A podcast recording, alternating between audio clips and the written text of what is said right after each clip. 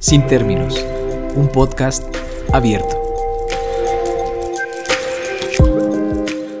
Bueno, pues bienvenidos a una entrega más de Sin términos, un podcast abierto.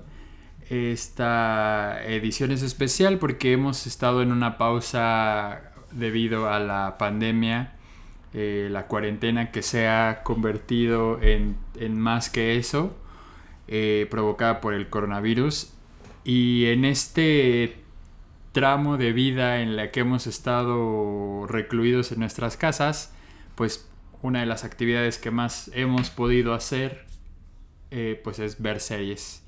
Y curiosamente en esta temporada estrenó Netflix una serie que se llama eh, Poco Ortodoxa, que aborda la vida de una mujer que pertenece al grupo judío ultraortodoxo en Nueva York y un poco su, su alejarse de esa comunidad, viajar a Europa y un poco encontrar su propia vida. Eh, comentaba con Enrique, a quien saludo ahora mismo, eh, que al ver esta serie pensábamos en muchas películas, en muchas series que han abordado el tema y uno que lo había hecho de forma reciente y un poco en el contexto de, judíos mexicanos era la película Leona de Isaac Sherem.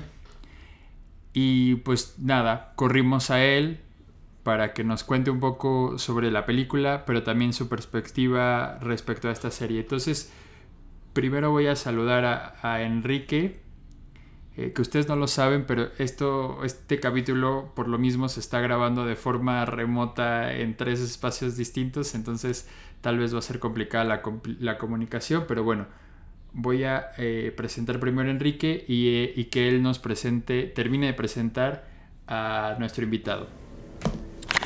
Sí, así es, John. Eh, pues en, ese sentido nada, no hay mucho que agregar, solo eso que nuestro primer invitado, que no quisiéramos que fuera en estas circunstancias, pero por, por más, de eso estamos agradecidos con, con Isaac Cherem. justo yo tuve la oportunidad de ver Leona en, el Festival Internacional de, Cine de, Morelia, donde Nayan González Norvid ganó Mejor Actriz eh, por, por esta película, por el protagónico de esta, de esta película.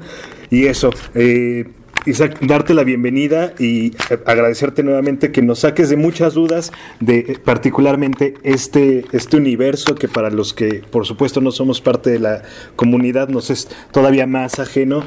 Y, bueno, eh, me voy a atrever a decir que Leona presenta más o menos algo, algo similar y yo tal vez esa sería la primera pregunta que tendría para ti es eh, esta cosa de, una, chica, Ariela, en este caso, Nayan González Norvin, también queriendo eh, encontrarse, también queriendo estar, eh, ser ella fuera de, una, comunidad. No sé si, si lo dije bien y podamos partir de ahí. hola, ¿cómo están? Enrique, Jonathan, muchas gracias por invitarme. es un honor estar aquí. Eh, me da mucha risa eh, que esta serie que se volvió tan popular eh, nos obliga a los judíos a responder preguntas a nuestros amigos no judíos sobre, pero bueno, sobre todo claro que yo hice algo que, que toca temas similares y que, y que tiene un contexto cultural basado quizás en, algo similar. Este, definitivamente creo que hay muchas similitudes entre el personaje de Esti y el personaje de Ariela en mi película. Eh, eh, y nada, pues sí, es un personaje tratando de huir, creo, de unas circunstancias eh, que, que, se dan por el lugar donde nace, por la familia en la que nace y por, por su comunidad.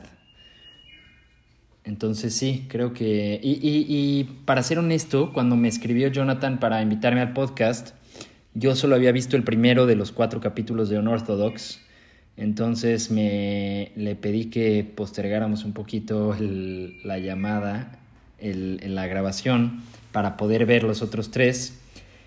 Y ayer los vi y la verdad que sí, a mí sí me llegó a un punto muy profundo y sensible, particular de mi historia y de mi y de mi y de mi pues sí, de mi, de mi entorno, de mi pasado. Y sí, sí lo... Me la pasé llorando, básicamente, de principio a fin. ¿En qué sentido, Isaac? No sé si, si puedas compartirnos algo, aunque sea algo, eh, sin, sin, afán obviamente de, de, ser ahí incisivo ni, ni chismoso, pero eh, en si se puede generalizar, ¿qué, dónde están estos puntos en los que tú te encontraste eh, que, te pegaron tan eh, en, lo personal? Eh, pues en varios lugares. Obviamente me, identifico con el personaje de Esti, así como me identifico con el personaje de Ariela y de alguna manera siento que hice Leona autobiográfica de alguna manera relativamente cercano. Entonces me identifico mucho con el personaje de este en Unorthodox, eh, buscando algo eh, fuera del sistema.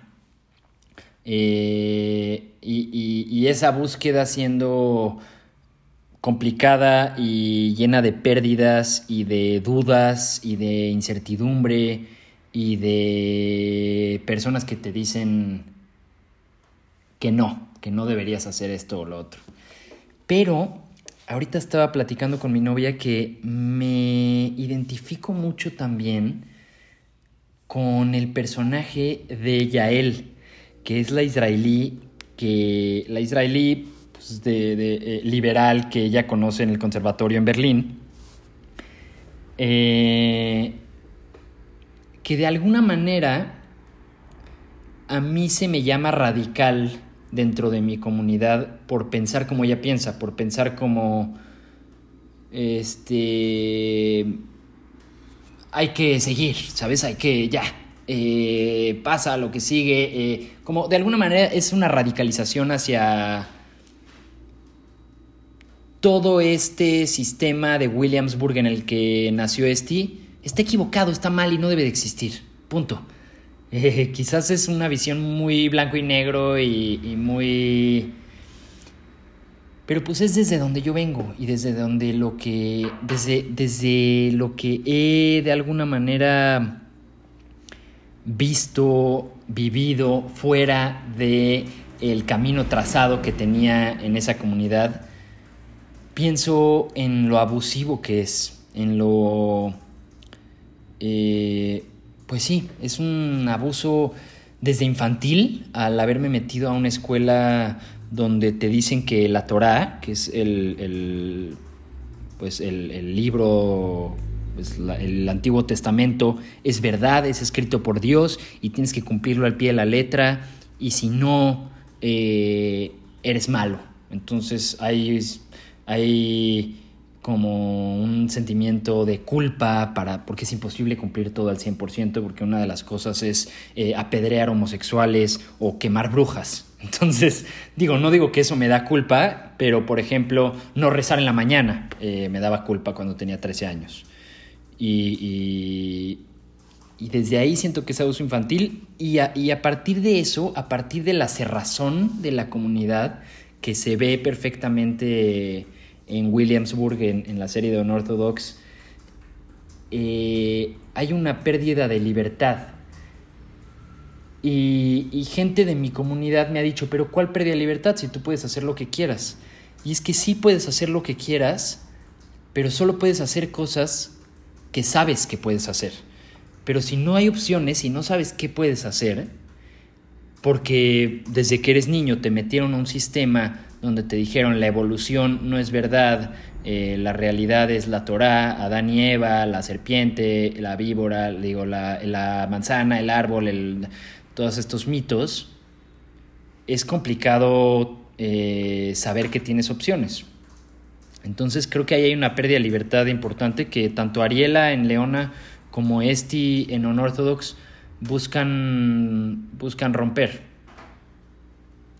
Con sus sacrificios también, porque pues tener 19 o 25 años en el caso de Ariela y tratar de hacer algo que va en contra de lo que tus padres, amigos, eh, tíos, primos saben, quieren, esperan de ti, está muy cabrón. Preguntarte ahí, Isaac, un poco cómo podríamos entender, digo, porque la presencia de la cultura judía en la cinematografía, pues es prácticamente hasta fundacional, ¿no? Si pensamos en Hollywood y demás. Pero, ¿cómo explicaríamos un poco la existencia de esta serie, la existencia de Leona, como en este contexto un poco más contemporáneo? de, de cómo el cine está viendo a la comunidad judía. Sí, creo que es muy distinto el, Para empezar, es muy distinta la historia de la gente que fundó Hollywood, que en su mayoría son judíos, eh, y cuántos guionistas hay judíos en Hollywood, y entonces pues de alguna manera es difícil hablar de algo que no te pertenece o que no conoces tan bien. Esa es la razón por la que creo que muchos personajes eh, en, las películas eh, han sido judíos. Pero la historia de los gringos es completamente diferente a la mía. La historia de los gringos viene de eh, la Segunda Guerra Mundial, de escapar de los nazis y de llegar a Estados Unidos, a un país libre, ¿no? Donde el American Dream y vamos a hacer nuestros sueños realidad y, y vamos a ser ricos y, y, famosos o lo que sea. Mi historia no tiene que ver en lo absoluto con la Segunda Guerra Mundial, tiene que ver más bien con una guerra civil en Siria, así como la que se está viviendo ahorita en los últimos años, pero que sucedió hace más de 100 años, en donde pues mis antepasados eran tan pobres eh, que se subieron a un barco y con lo poco que tenían y a ver a dónde, en realidad a dónde caiga el barco, nada más afuera de aquí, que es una mierda, como refugiados. Pues tal cual como refugiados de ahorita que se suben a un barco y sácame a donde sea, eh, no me interesa. Lo que sea es mejor que esto. Entonces algunos llegan a Cuba, algunos llegan a Veracruz, algunos llegan a Estados Unidos, Argentina, eh, pero los que llegan a México son los que fundan la comunidad judía mexicana, entonces son sirios, no son europeos, no son gente eh, estudiada, no son gente que ha ido a la universidad, no son gente que ha leído libros, son gente que no tiene dinero ni para comer y que vienen en guaraches. Y de hecho, tengo amigos que, que sus antepasados sí son europeos y se burlan de, de nosotros los que, los que tenemos antepasados sirios diciéndonos shahatos. Shahato significa en árabe chancla, o sea, los, los jodidos, los que vienen en chanclas. Eh, entonces, ¿a qué, pregunta era?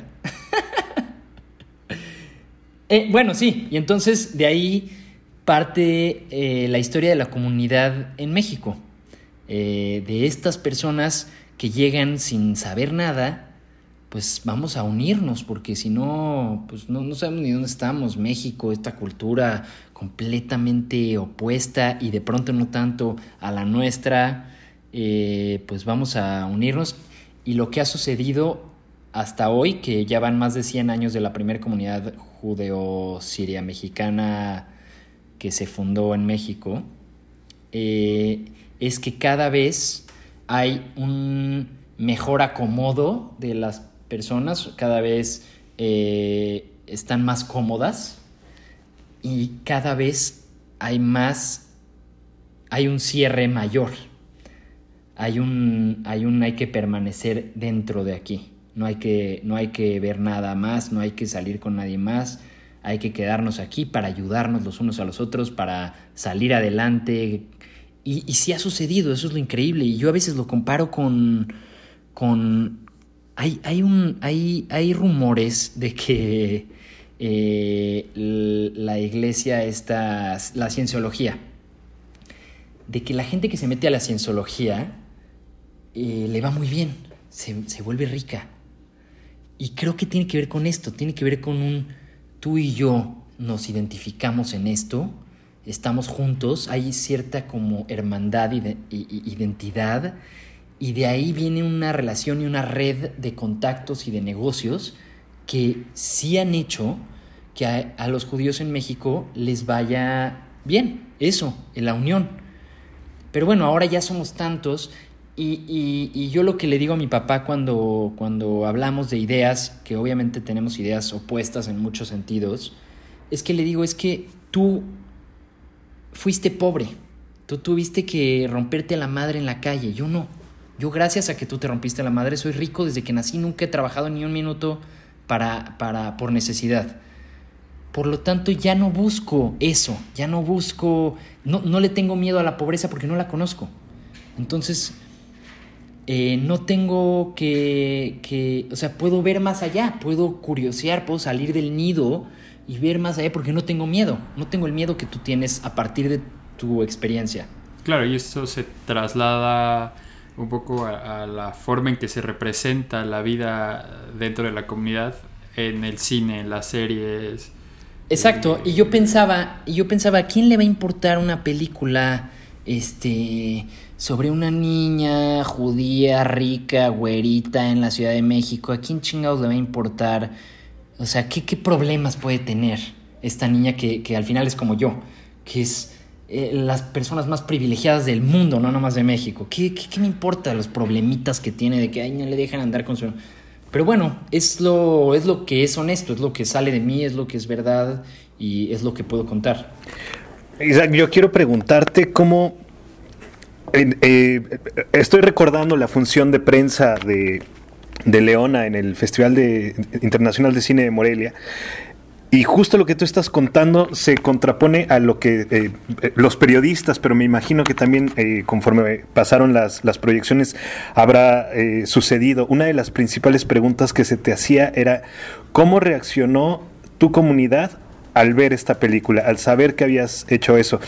Valdría la pena pues que nos los, los recordaras, te, te haría esa misma pregunta, pero también te quiero preguntar, ¿por qué crees o, a qué se debe que mientras tú nos estás contando una historia de lo que es salir, ¿por qué para todos los demás eh, queremos entrar? O sea, ¿por qué, por qué se destapa esta, esta caja que, bueno, lo, obvio sería decir que, lo, desconocido tiene su grado de fascinación, pero mientras tú nos cuentas una historia de salir, todos queremos entrar. Lo mismo pasa con, con Esti, ¿no? Nos parece algo tan lejano que nos llama la atención y lo acabas de decir.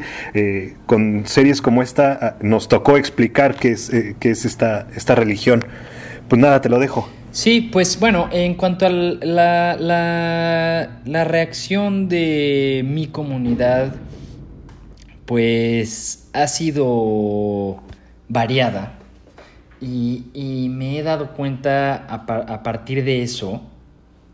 Es interesante porque yo hice esta película de alguna manera, eh, o sea, yo me mudo de casa de mis papás en Bosques de las Lomas, en uno de los barrios más privilegiados de la ciudad y me voy a vivir a San Pedro de los Pinos, que pues es un barrio eh, clase media. Eh, entonces sí fue ahí como un, una apertura gigantesca. Eh, y a partir de esa apertura me, me duele mi historia. A partir de esa apertura digo, chale que no conocí esto antes, chale que nadie me lo enseñó. O sea, tengo 23 años y hasta ahorita puedo conocer Coyoacán, eh, eh, identificarme con Diego Rivera y con Frida Kahlo y con, eh, con, México. Y entonces como que empiezo a escribir esta historia a partir del enojo, a partir del eh, del, de la lástima que me da eh, mi historia y, todas las historias de las personas con las que crecí y, y aún mis papás. Mis papás eh, aún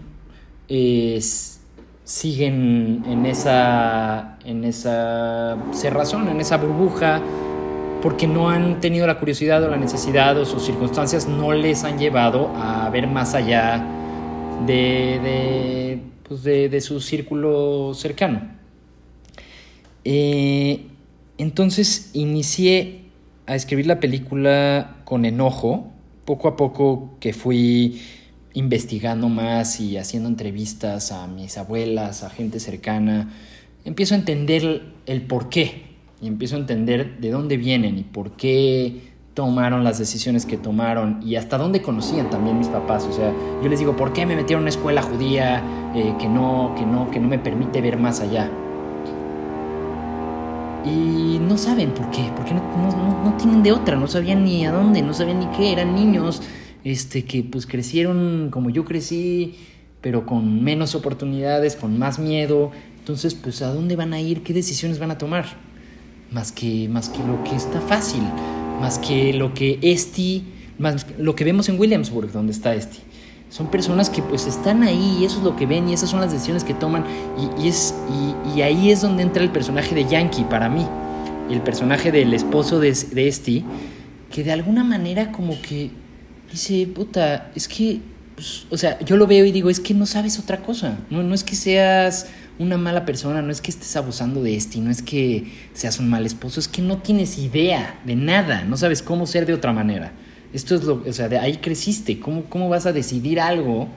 Este pues tenía a su mamá que, que en algún momento hizo algo revolucionario o rebelde y a lo mejor eso como que pues, le abrió una puertita de curiosidad hacia quién es mi mamá, por qué, dónde, cómo, y por eso se va a Berlín. Pero bueno, escribo la película, entra Nayan al guion, eh, lo cual fue muy padre porque Nayan y yo escribiendo el guion a distancia porque vivía en Nueva York, entra una, tiene como una, una, empieza una, una, una unión de ideas de pasados muy distintos, ella siendo de un pasado absolutamente liberal y mexicano, eh, y yo pues esta burbujita. Entonces como que eso ayuda a que el guion crezca, madure y no, y no sea un guion enojón, no sea una película este, enojona. Pero bueno, eh, los judíos en México a partir del compartimiento, a partir de esta red que les estaba platicando, pues han tenido estas ventajas. Entonces, para empezar, eh, a las generaciones más grandes, de mis papás para arriba, no les gusta en lo absoluto, en su mayoría, no les gusta la exposición. No les gusta ser expuestos, de ninguna manera, ni de buena ni mala, nada, no, que no hablen de nosotros, aquí hay que estar agachaditos haciendo nuestras cosas porque estamos de poca madre aquí.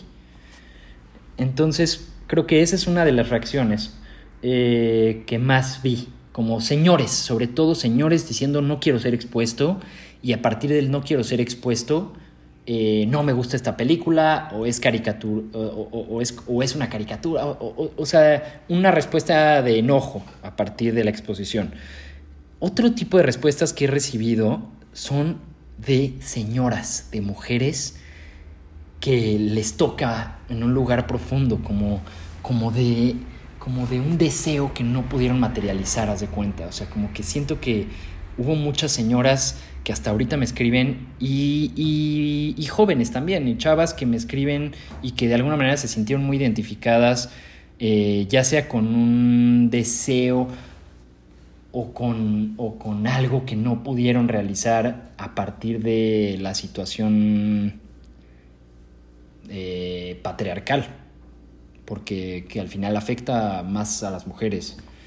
Eh, y, y, sí, y en su mayoría jóvenes de mi edad para abajo, siento que la han tomado eh, muy bien, como que se identifican, ya sea que sean rebeldes o no, como la mayoría, pero, pero sí, sí, creo que todos, eh, o sea, creo que sí es una generación que está haciendo un cambio eh, hacia mayor libertad, hacia... Y, es a partir del no miedo a la... O sea, del no conocer la pobreza, del no conocer la desventaja, del, del, privilegio absoluto. Y a partir de ahí creo que sí puede haber una apertura pues tengo primos, dos o tres primos que, tienen parejas no judías que, y que están contentos. Eh, y, les toca a la generación de nuestros padres eh, cambiar de parecer, entender, aprender de sus hijos y, cambiar de opinión. En cuanto a por qué le gusta o por qué la audiencia quiere entrar, pues les toca a ustedes, yo no sé. hay, hay una cosa, eh, eh, fíjate, me estaba acordando ahora justo, no sé si lo diga bien, pero me parece que el nombre es Koi, ¿cierto? Es esta persona no judía que, es este pareja de, un judío. Eh, que es más o menos lo que nos estabas contando de, tus primos. Lo, menciono porque ahorita algo que me está interesando mucho es cómo nos, nos interesamos, y sí, justo de este lado, como en cosas muy, muy, eh, eh, no sé, como especializadas, ¿no? Por ejemplo, ¿qué es el, qué es el Shabbat? ¿Qué es la Torah? ¿Qué es, qué es ser Koy? Cuando realmente creo que la, la, conversación también tendría que ir a esta otra parte que nos estás contando como por ejemplo el hecho de no saber que hay una comunidad de judíos en Siria que llegaron a, México. Entonces, si tú pudieras decirle al público como algo, eh, en, dado caso de que nos tocara a nosotros tratar de saber un poco más y no en el mal sentido, ¿por dónde empezarías? ¿Empezarías por, por el COI, por el Shabbat o, empezarías justo por las otras historias que no se cuentan? Eh pues creo que empezaría por, o sea, si algo me ha enseñado tantos eh, el psicoanálisis es que el inicio está en, en el pasado, en, en, el origen. Eh, que el origen tiene un origen, además. Pero. Pero bueno, viene viene desde un lugar interesante, viene desde el pueblo elegido. Eso que nos enseñan a todos los judíos en todas las escuelas judías desde que tienes cuatro años, te dicen, tú eres parte del pueblo elegido. O sea, Dios te quiere más a ti que a todos los demás. y, y qué difícil vivir a partir de eso, porque uno pensaría que, que, que que se siente bien, ¿no? Ser querido por Dios. Pero para mí no fue el caso, para mí fue como, ¿por qué yo? ¿Por qué? ¿Por qué? ¿Por qué yo no? O sea, como, como dice Esti en un momento en Berlín, le dicen, ¿por qué escapaste? Y dice, Dios esperaba mucho de mí. Que eso fue la frase o el diálogo que más me identifiqué. Dios espera mucho de ti. Eh, a partir de que te, a partir de que Dios ve su creación, que es el mundo, y dice, de todos estos, por alguna razón que no se explica, o chance sí y no la, no la, sé, dice, este es el pueblo que yo elijo. Ah, no, claro, sí hay una explicación. La explicación es que Dios eh, trae sus leyes, trae la Torah, trae la, la Biblia, y va con todos los pueblos que hay en el mundo y les dice, quieres la Biblia y todos lo ignoran. Y, cuenta la leyenda bíblica que fue con los judíos y les dice, y les dice, bueno, los judíos que no eran los judíos, que era pues, una tribu o yo qué sé, y les dice, ¿quieren la Torah? Y todos al unísono dicen, sí, la queremos y la escucharemos. Entonces, eh, pues ya, a partir de ahí es el pueblo elegido. Eh, y a partir de ser el pueblo elegido, eh, pues no sé, en otras... Eh, bueno, en que se ve muchísimo, ¿no? Es como... Eh, hay, mucha esta sensación, no sé, no sé si ustedes tienen algún ejemplo o lo vieron en algún lugar donde se siente eso, como que Moishe le trata de explicar a este que ellos son los elegidos, que ellos son los que... nosotros somos los mejores.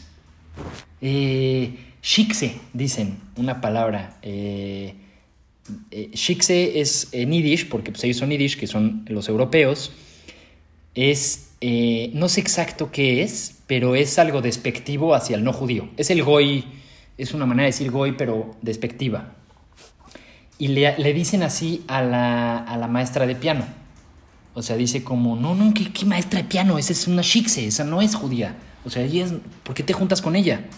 Como ella es menor. Eh, y bueno, es, es triste, porque sí, quizás el judaísmo fue inventado en algún momento para, para unir fuerzas, para organización social, y ahora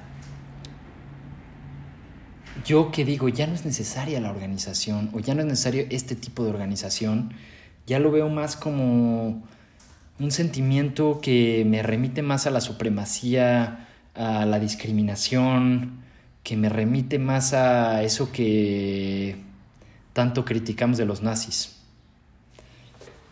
Eh, quizás sin darnos cuenta. En todos lados, la verdad. No, sé si valdría la pena aclarar que al final del día, pues, como todo lo negativo recae en generalizar y siempre eh, cuando, a lo mejor, como lo comentabas hace rato, por, por, el cine, por lo que vemos nosotros que estamos muy alejados de la comunidad judía, pues llegamos a generalizar. Pero, pero hay distintos, no sé si llamarlos, niveles de, de fe dentro del judaísmo, supongo, ¿no? Sí, eh, bueno, sí, sí. Queda claro lo de ser ultraortodoxo y demás. Que, que, en la serie, eh, en, también como lo comentas, se ve plasmado en la otra chica, en la chica judía. Sí, en Yael. Exacto. P preguntarte un poco ahí cómo, digo, no, no, sé si sea muy clavado explicar esta división de, de niveles de fe, pero sí dejarnos un poco claro que no, que, que, que no hablamos de, de, del mismo nivel de fe ni de las mismas reglas tan estructuradas que se pueden mostrar en esa serie, eh, como en tu película, como en otras películas. Sí, sí, sí. Sí, creo que, eh, lo, que, lo, que lo que vemos en Unorthodox eh, es claramente algo eh, de la Torah, es algo bíblico, es algo religioso a lo que ella tiene que enfrentarse. O a una sociedad que está directamente ligada con la Torah y con Dios. Y, y, lo que Ariela se enfrenta no es, para mi gusto, o de la manera que yo lo veo, a una sociedad directamente eh, influenciada por la Torah, sino a una sociedad de refugiados, a una sociedad que bueno, también se podría decir que los de Williams, Williamsburg son refugiados de la Segunda Guerra Mundial, pero la diferencia eh, con, con, Leona y con la comunidad judía en México, eh, a diferencia de Williamsburg, es que se ve perfectamente en Williams, o sea, ¿cuántos judíos hay en Estados Unidos? ¿Cuántos judíos hay en Nueva York? Eh, esta comunidad es específica, es todos son ultra ortodoxos.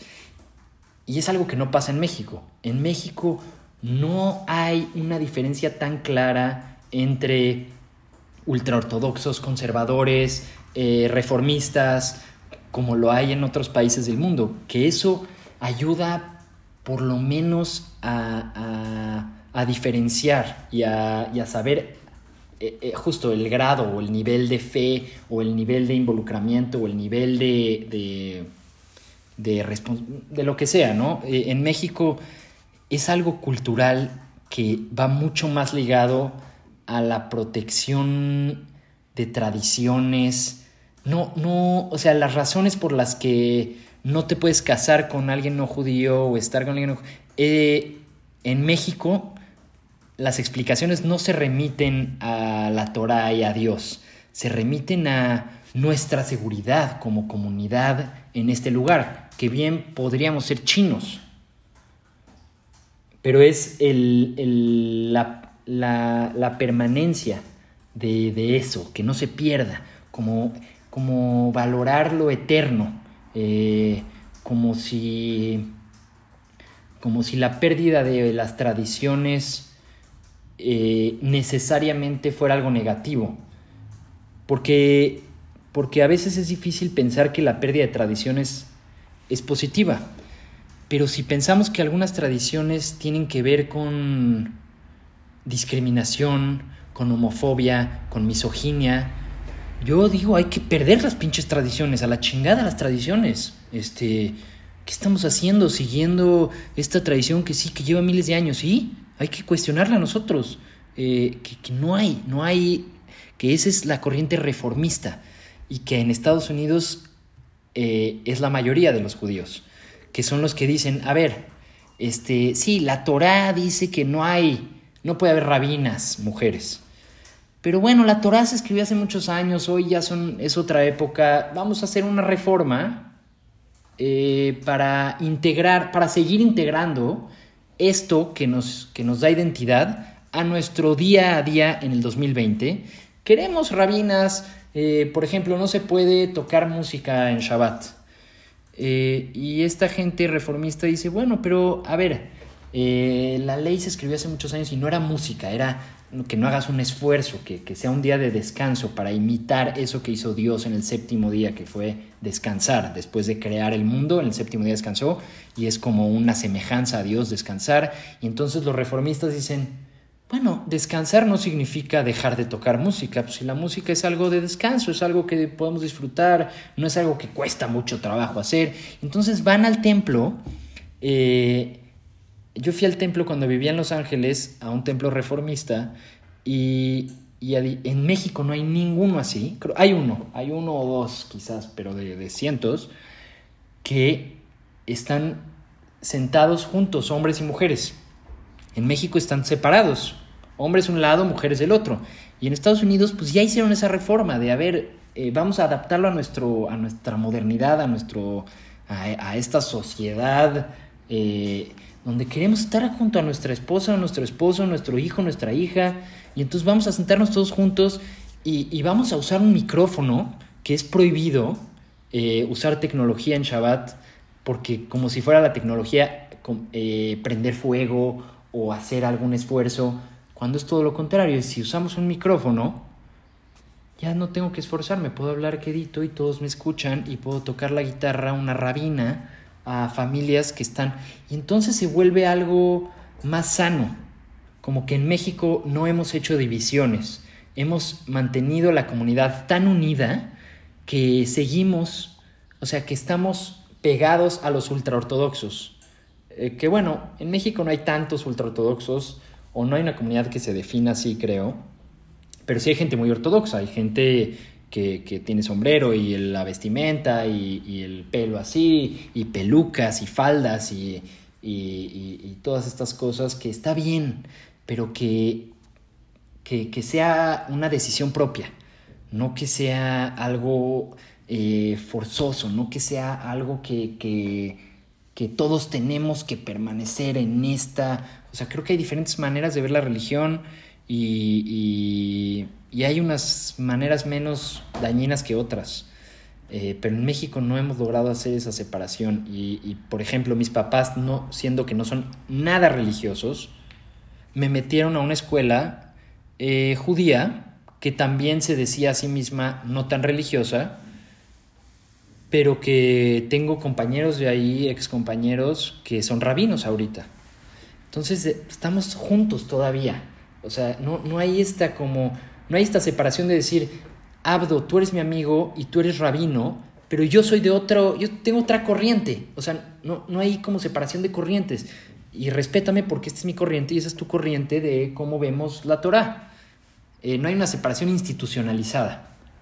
Por lo tanto, es difícil eh, separarlo, es difícil salir, es difícil validar una corriente distinta a la ortodoxa en México. Yo quería preguntarte, eh, ya para, ir cerrando un poco también, eh, ¿cómo hay, una cosa en común que comparten tanto Esti como Ariela y como tú, tú mismo, que es el arte. En el caso de Ariela es la, pintura, es el, muralismo, en el caso de Esti es la música y en el tuyo es la cinematografía, incluida la, producción y la, escritura preguntarte eso, ¿qué, papel juega el arte eh, para, uno mismo dentro de, esta, de estas comunidades y, muy particularmente para ti?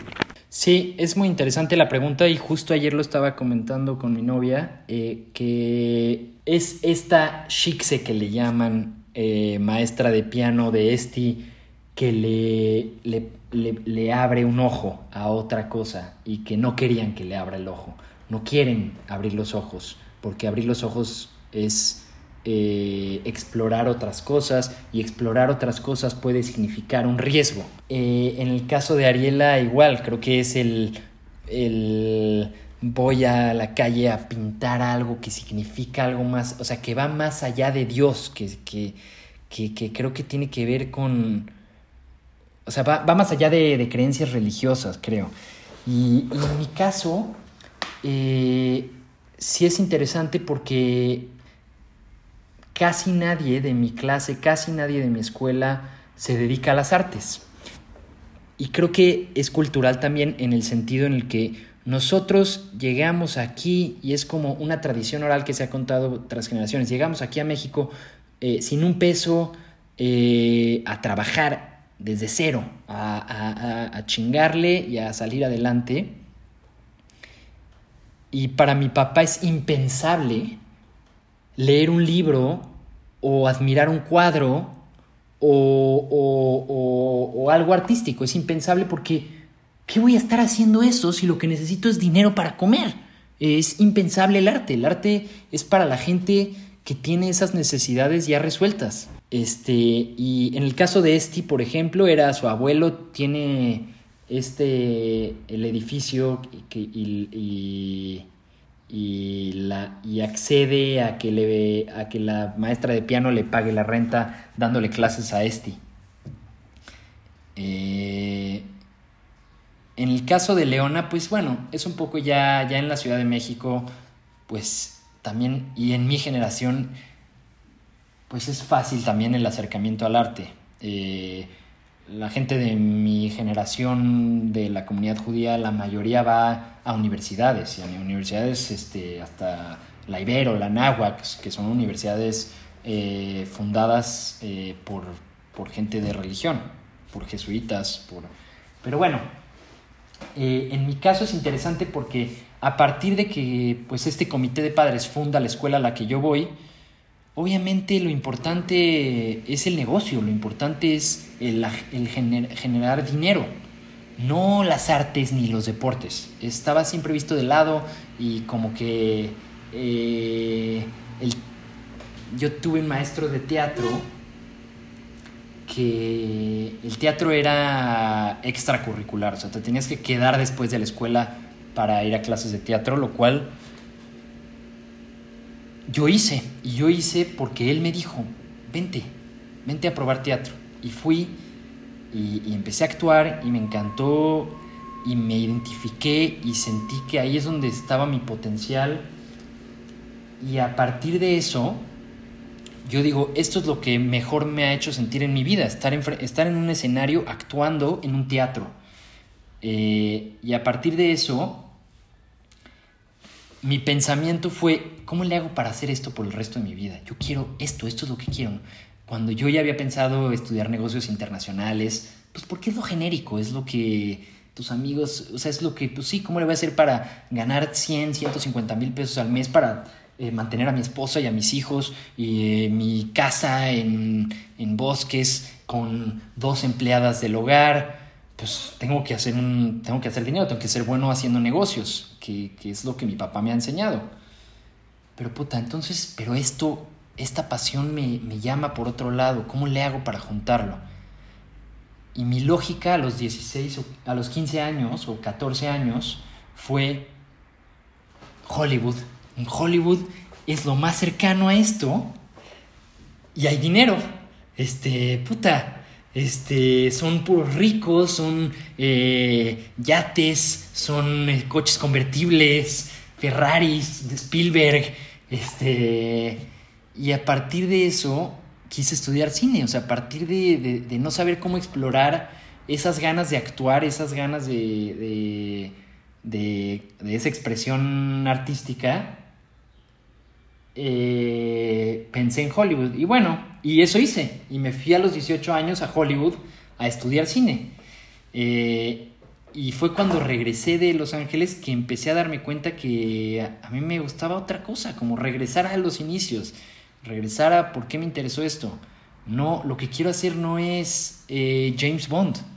Y lo que quiero no es tener una casa y una familia en bosques con dos empleadas domésticas y 150 mil pesos. No quiero eso, lo que quiero es esta exploración por otro lado y me la puedo permitir y, bueno, ha sido difícil y eh, sobre todo pues porque creces eh, o crecí yo pensando eh, gana la mayor cantidad de dinero que puedas, no expresión cultural, artística, que esas son estupideces, esos parajotos.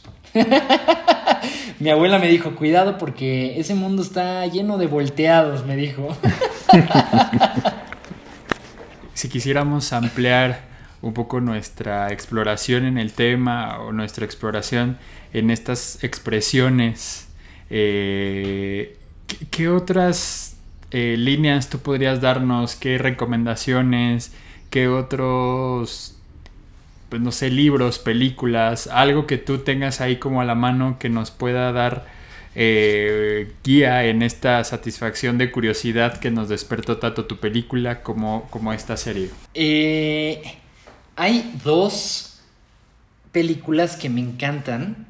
Eh, una se llama, una es un documental o dice ser un documental que se llama One of Us que de hecho está en Netflix, que es buenísima y que es de una directora talentosísima que yo conocí aquí en México porque vino a hacer una película eh, en México. De hecho, uno de los protagonistas es eh, Cristian Vázquez, que es el protagonista de Leona. Eh, vino a hacer una película en México que se estrenó ahorita en febrero en Sundance. pero bueno, esta película se llama One of Us. La directora se llama Heidi Ewing eh, es brutal y ella es buenísima. Y lo que me interesa de ella es cómo no le interesa cruzar la línea entre el documental y la ficción. Ella hace lo que necesita para emocionar a la audiencia, ¿no? Eh, eh, por ejemplo, esta historia que vino a contar a México es de unos amigos, ella vive en Nueva York y entonces va mucho a un restaurante de unos mexicanos, de una pareja gay de mexicanos y se empieza, empieza a ser amigo de ellos y le cuentan su historia y son de Guanajuato, es una pareja gay que tuvo que escapar y se fueron de mojados a Estados Unidos, se volvieron buenísimos cocinando y pusieron este imperio ya de restaurantes en Nueva York. Y entonces dijo voy a ir a México y voy a hacer esa historia y hizo tal cual esa historia. Y es el charrito que es Cristian Vázquez eh, con este otro actorazo mexicano que se llama Armando Espitia y hizo esta película de esta pareja gay eh, eh, en los 80s o en los 90s creo no la he visto, pero bueno, One of Us es eso, es eh, una mezcla entre ficción y documental, pero no importa, lo que importa es que, que, todos este, estos temas están ahí. Y, es también sobre la comunidad y es sobre cómo salir de esa comunidad de la que este también es parte. Eh, a partir de dos, tres, cuatro personajes y cada uno con su historia y, y es interesantísima. Y la otra película que sale Rachel Weisz y Rachel McAdams, eh, dirigida por este chileno buenísimo que se llama Sebastián Lelio, que se llama Disobedience, eh, sobre una relación eh, lésbica dentro de una comunidad ultra ortodoxa en, en algún lugar en Inglaterra. Que también, o sea, la historia es muy buena Igual y por momentos es aburrida, pero vale la pena porque, porque es un director que a mí me parece buenísimo y que tiene una manera eh, de contar la historia y, una, y unas imágenes y unos sonidos que, la verdad sí son de, de, alguien que yo admiro muchísimo, que es eh, Sebastián. Eh, bueno, hay muchas cosas. Hay, hay, este, hay un libro muy chistoso del que saqué algunas ideas para Leona que se llama Utopia. Yu como de judío y Topia. Eh, que es de estos cuates también neoyorquinos que hacen una obra de teatro eh, de lo que es ser judío. Y son puros clichés y estereotipos, pero que son verdad. Que son que, que, es, por ejemplo, eh, los judíos siempre tienen que, o sea, no pueden ir a un restaurante y pedir tal cual lo que dice el menú. A huevo tengo que cambiar algo. Porque yo soy el pueblo elegido, tú no me vas a decir cómo es mi platillo. Mi platillo yo lo quiero así, así, así. Que bueno, es un estereotipo, pero a partir de que leí eso y lo puse en Leona, entonces ahora cada que voy a un restaurante me pregunto dos veces si quiero cambiar el platillo.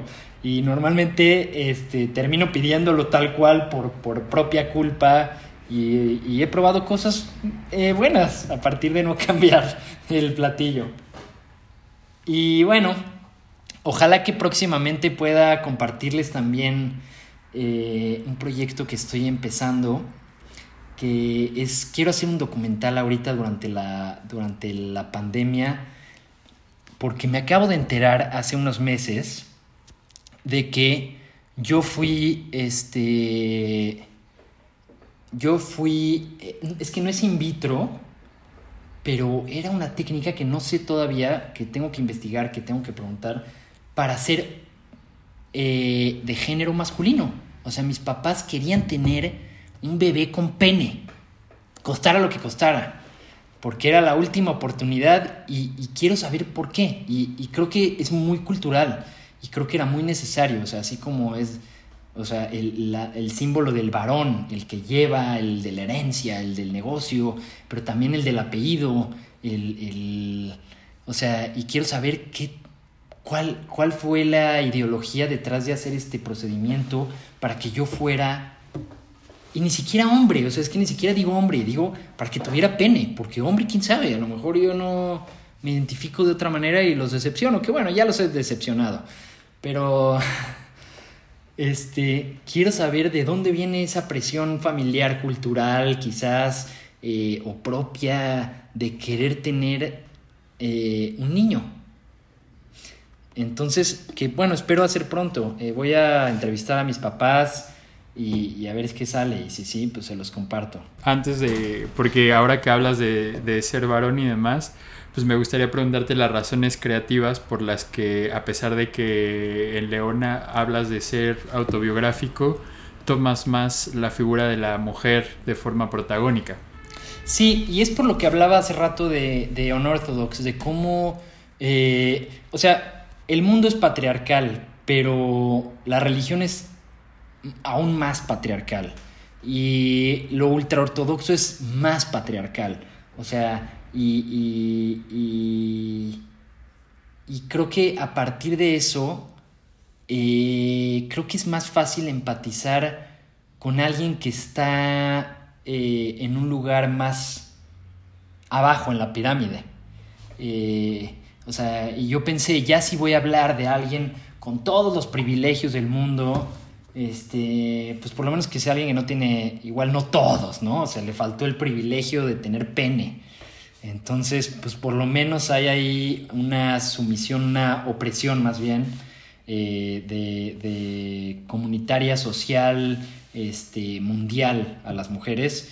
Eh, entonces creo que era por lo menos más fácil empatizar. Y bueno, tiene que ver también con que mis referencias en mi vida en general siempre han sido mujeres. Mis referencias han sido mi mamá y mis hermanas y, como que hay cierta identificación para mí que, ni siquiera había concientizado hasta hace poco, hasta que me empezaron a hacer estas preguntas a partir de la película, que me empecé a dar cuenta que en realidad eh, mi masculinidad eh, viene, pues viene con más referencias eh, de mujeres. Y sí, era, pues, es, quizás más dramático eh, lo que vive Esti que lo que vive Yankee, ¿no? Porque Yankee al final, ay, mi mamá y no sé qué. Y también hay una, o sea, también empatizo mucho con Yankee, pero definitivamente empatizamos más con Esti que con Yankee, porque Esti es, la, es más oprimida aún. Oye, ¿y Leona está disponible en alguna plataforma? ¿Cómo ha sido más su, trayecto? Eh, bueno, pues ha sido difícil la distribución, como siempre es difícil la distribución en México para películas mexicanas independientes, pero finalmente parece que ya lo vamos a lograr y apenas va a ser distribuida en cines. Este, ojalá que esto termine pronto, reabran los cines. Eh, y yo calculo, eh, pues digo, si esto son un par de meses más y, no pasa a mayores, pues yo calculo que sí estrenemos este año en cines eh, Leona y a partir de ahí, pues en, en, alguna plataforma. Es un, es un peso que ya llevo por años el estreno. Bueno, no por años, pero sí desde Morelia 2018, que fue en octubre. Ese, o sea, la terminé un día antes de que ustedes la vieran, la película. Entonces, pues desde ahí, eh, octubre de 2018, pues ya va para dos años que, que, que, estoy esperando a estrenarla, que estoy esperando a sacarla. Mientras tanto, pues el distribuidor de Estados Unidos y Canadá ha hecho una labor impresionante y se ha visto en cada rinconcito de Estados Unidos y Canadá. A mí me impresiona la cantidad de, de, lugares donde ha estado y la cantidad de, lugares donde me han invitado a presentar la película en Harrisburg, Pensilvania, en Grand Rapids, Michigan, en Albuquerque, New México, en, en, ahorita antes de la de que, de que fuera la pandemia yo tenía un boleto para ir a un lugarcito ahí a la mitad de Canadá, que ni sé cómo se llama. O sea, ha, sido muy padre esperar el estreno en México eh, mostrándola en todos estos lugares, que también ha estado en Perú, ha estado en Suiza, ahorita acabo de recibir un mail que, estuvo, que se, que se enseñó en Suiza, eh, bueno, en Inglaterra fue un exitazo, eh, tuvo un estreno comercial ya, este, pues por todos lados ha estado. Ha estado en muchos lugares de Europa, en Australia, en Israel, en Polonia. Eh, en realidad ni siquiera lo sé porque ya, ya es demasiado. A veces tengo que googlear para saber dónde ha estado.